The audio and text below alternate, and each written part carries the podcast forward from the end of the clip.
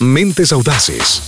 Conversar sobre los derechos y las libertades es un asunto de audacia y conciencia, de democracia y paz. Es un asunto de la vida misma. Una conversación que concluye en oportunidades, en el bien común. Ese es el propósito de este podcast. Mentes Audaces, una producción con el apoyo de la Embajada de Estados Unidos.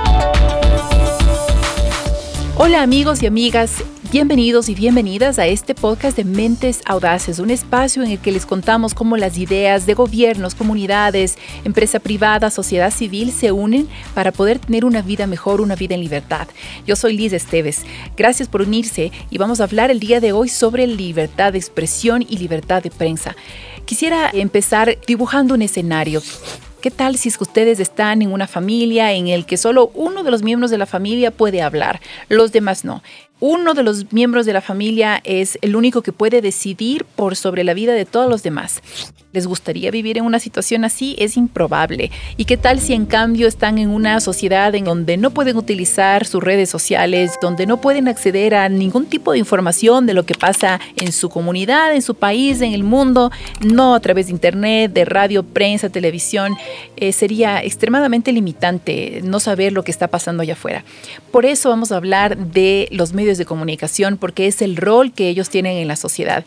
Y para eso eh, quiero conversar con una experta en el tema. Estoy feliz de que Stephanie Shoemaker, quien es la agregada de prensa de la Embajada de Estados Unidos, esté conmigo en este momento. Stephanie, ¿cómo estás? Bien, Nis, gracias. Qué gusto estar contigo hoy. Gracias, Stephanie. Cuéntanos un poco de ti para que nuestros amigos te conozcan. Sí, mucho gusto a todos. Soy ah, de Carolina del Norte, de los Estados Unidos. Muy orgulloso de estar representando a mi país en el lindo Ecuador. Y estoy muy emocionada de hablar con ustedes hoy sobre el tema muy importante de la libertad de expresión y la libertad de la prensa. En los Estados Unidos, el derecho de hablar libremente, sin restricciones o supresiones, está consagrado en ah, la primera enmienda de nuestra Constitución. Cuando hablamos de libertad de, prensa, Stephanie, tú que eh, tienes una relación constante con los medios de comunicación, ¿cómo tú podrías definirla? Bueno, Liz, el núcleo de la libertad de prensa se fundamenta en la información básicamente, la información veraz. La información está a disposición de la gente para entender los acontecimientos y las fuerzas que dan forma a sus vidas y que ponen en relieve problemas y soluciones que de otro modo quizá no notarían. Ah, los medios de comunicación independientes son esenciales para democracias vibrantes y resilientes. El periodismo desempeña un papel crucial en la lucha contra la corrupción, proporcionando al público información veraz y llamando la atención sobre los abusos de los derechos humanos cuando ocurren es como una luz. Stephanie, tú mencionaste la importancia de la libertad de prensa, pero cuando se habla de estos temas también es común que se hable de la libertad de expresión.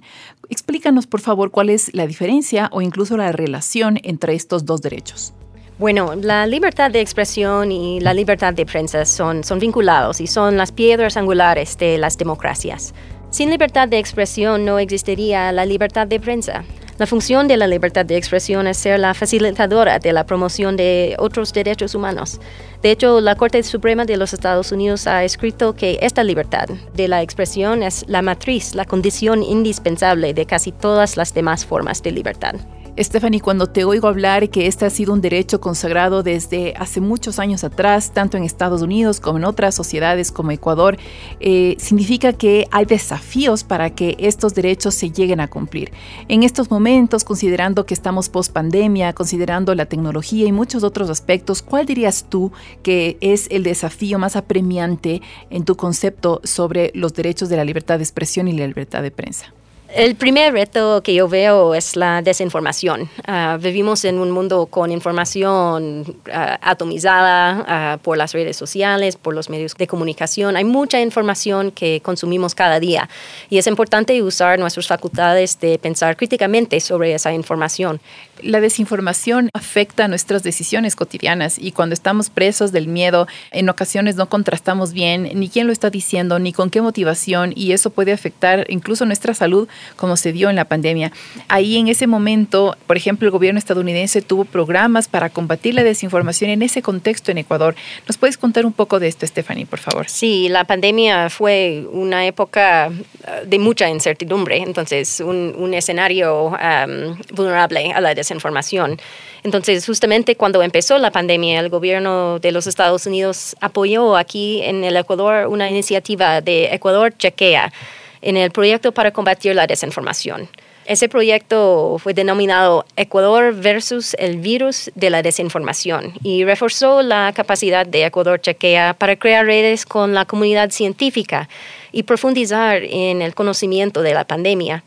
Y eso es, necesitamos las voces de expertos o la información veraz ah, para combatir esa desinformación en todos los temas. Bueno, el proyecto con Ecuador Chequea además produjo materiales de comunicación en Quichua, ah, que fue muy útil para llegar a comunidades indígenas con información científica y real sobre la pandemia. Eh, interesante lo que nos cuentas de este proyecto, pero hay otros más y por eso, Stephanie, quisiera que hagamos una pausa. Me quiero conectar en este momento con Byron Guerra. Byron está con una colega que nos va a contar un poco más de un proyecto que se implementó con la Universidad San Francisco de Quito. Byron, vamos contigo. Gracias Liz, qué bueno estar acá en este nuevo programa de Mentes Audaces. Para hablar de desinformación estoy con la experta Tania Orbe, docente de la Universidad San Francisco de Quito, quien colabora con el Observatorio Interuniversitario de Medios. Tania, para empezar el tema quisiera preguntarte, ¿qué es desinformación? Hola Byron, qué gusto saludarte y reencontrarnos en este espacio. Pues la desinformación se cataloga a toda esa información que es errónea, es falsa o tiene combinación de, algo cierto con algo falso, pero con una intencionalidad eh, política, ideológica, precisamente para tergiversar los hechos. Ese es un concepto básico de desinformación. Muchas gracias, Tania, por esta respuesta. Como vemos, la lucha contra la desinformación es un tema que ha ido adquiriendo más importancia en el Ecuador y que desde la academia inclusive se han desarrollado interesantes propuestas para luchar contra esto. Un ejemplo claro es el Observatorio Interuniversitario de Medios, que nace gracias al apoyo del gobierno de los Estados Unidos en el Ecuador. Tania, cuéntanos un poco cómo apoya este observatorio a la lucha contra la desinformación? Bueno, para resumirte, como son varias investigaciones las que hemos sacado, hemos trabajado desde los casos de violencia de género en, eh, tratados en la pandemia por los medios de comunicación, hasta cómo usan eh, TikTok o Twitter eh, los investigadores o la comunidad científica para divulgar ciencia todos tenemos que articular un trabajo para luchar contra la desinformación, que debe ser un esfuerzo promovido por los estados, por las universidades, por todas las instituciones. Quedamos cortos si los periodistas solos no podemos enfrentar la desinformación.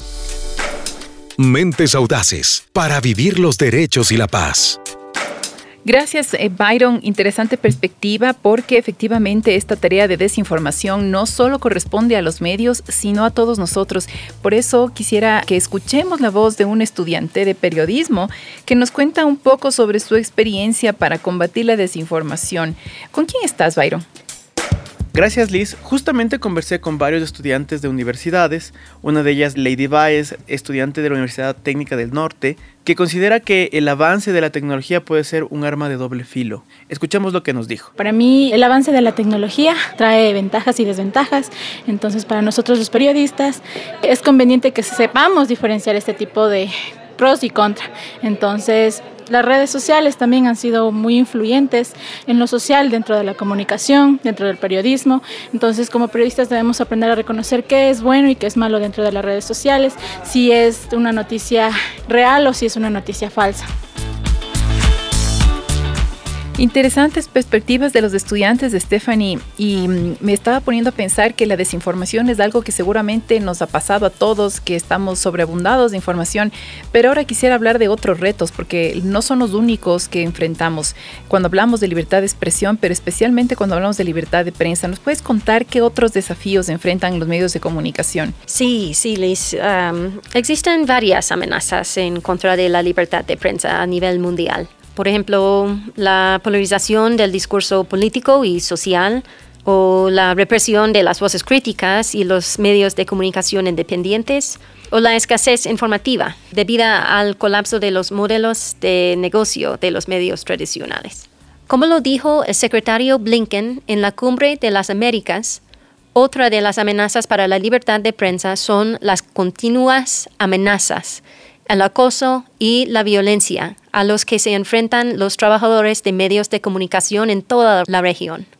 Sin embargo, hemos visto también la valentía de muchos periodistas que a pesar de estos grandes retos siguen informando al público y visibilizando la información. Gracias, Stephanie. Y ahora déjame preguntarte sobre algo un poco más difícil de asimilar, pero que sucede, que tiene que ver con la violencia y el acoso a los trabajadores de medios de comunicación, a los periodistas. Cuéntame un poco de esto. ¿Qué es lo que ustedes han visto y lo que están haciendo en Ecuador para apoyar a los periodistas?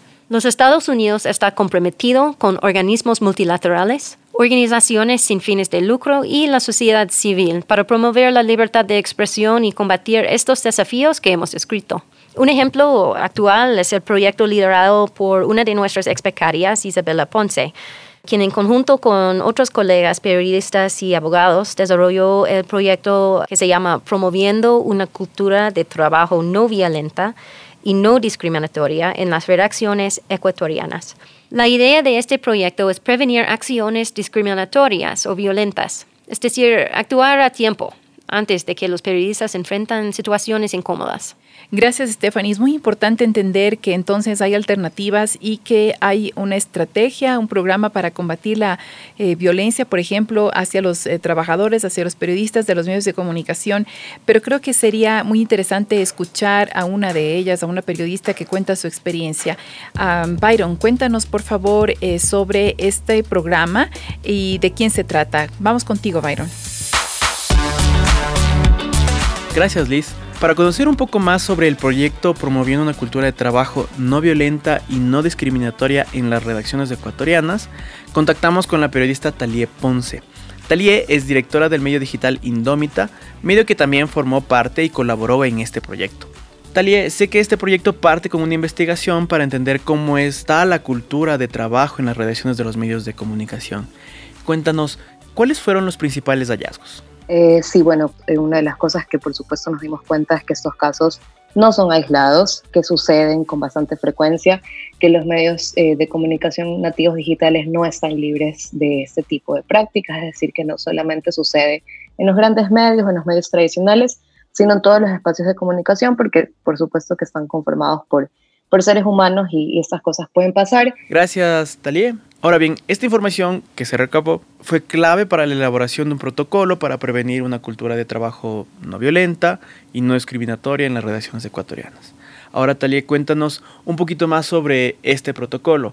¿Qué incluye el protocolo? ¿En qué consiste? Básicamente es como una hoja de ruta que nos plantea cuáles son los pasos a seguir no solamente para la prevención, sino también para eh, el tratamiento de casos de violencia basada en género y también de diversidades eh, sexogenéricas. Entonces, eh, por ejemplo, una de las cosas que, que plantea, además de las definiciones del marco jurídico, que son una base súper importante para esto, es hablar también de medidas preventivas, de cómo sensibilizar y prevenir la violencia desde los medios, de cómo se puede hacer prevención a la interna y hacia el exterior, buenas prácticas sugeridas y obviamente los pasos para la implementación de un programa de prevención.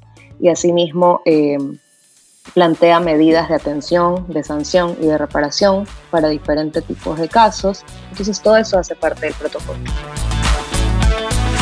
Mentes audaces para vivir los derechos y la paz. Gracias Byron y gracias a Talie por contarnos esta muy buena iniciativa.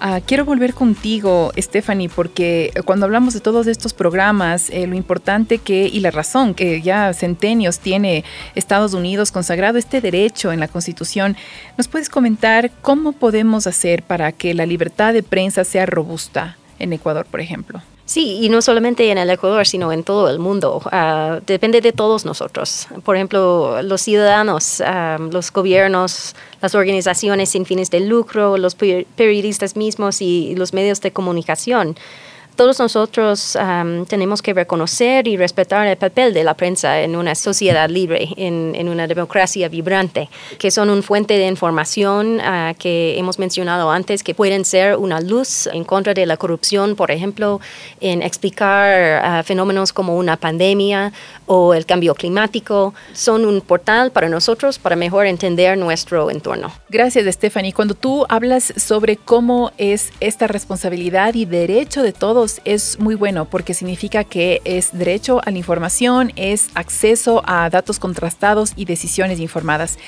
Gracias Stephanie por estar con nosotros. Este fue el podcast de Mentes Audaces en el que les contamos las iniciativas del gobierno estadounidense aquí en Ecuador. Si quieren saber más de lo que hacemos, por favor, síganos en nuestras redes sociales como arroba US Embassy También pueden seguirnos aquí en Spotify para que reciban notificaciones de nuestros próximos episodios y nos pueden escuchar en las radios comunitarias de su preferencia. Gracias por escucharnos. Hasta la próxima. Gracias por escuchar Mentes Audaces. Te esperamos en nuestro próximo capítulo. Encuentra más episodios en nuestras plataformas de Facebook, Instagram, Twitter y Spotify como US Embassy S.